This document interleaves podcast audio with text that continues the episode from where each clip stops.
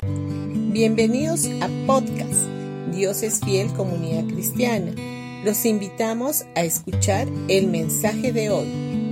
Hola familia, día jueves 28 de septiembre del 2023. Vamos a ir a Mateo capítulo 21, versículo 21.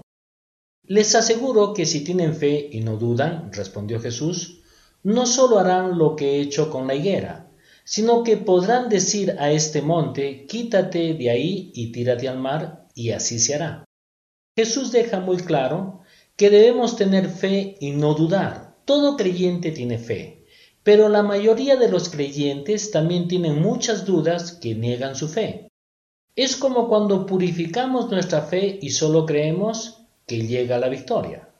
Todo cristiano está en guerra.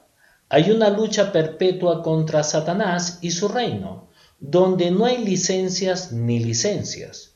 Nuestro enemigo, como león rugiente, anda alrededor buscando a quien devorar, lo que dice en Primera de Pedro 5.8. Los que resisten al diablo lo verán huir, lo que dice en Santiago 4.7, Así que sométanse a Dios, resistan al diablo y él huirá de ustedes. Los únicos a quien devorará son aquellos que no luchan activamente contra él.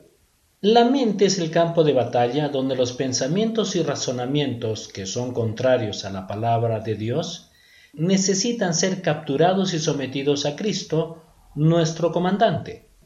Así como los soldados enemigos son capturados en la guerra, los pensamientos rebeldes deben ser llevados cautivos y sometidos a Cristo.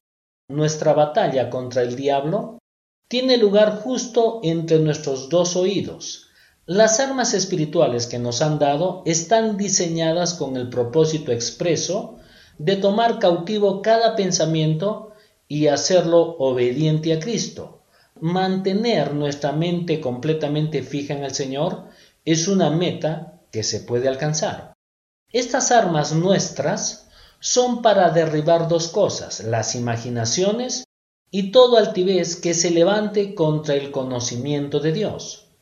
Ambas áreas tienen que ver con la mente. Concéntrate en lo bueno en cada área de tu vida. No reconocer las bendiciones de Dios en la vida diaria causarán preocupación y ansiedad. Reconocer la mano de Dios incluso en las cosas más pequeñas causará paz y mantendrá nuestros corazones y mentes siguiendo firmes al Señor. Bendiciones con todos ustedes y que tengan un gran día.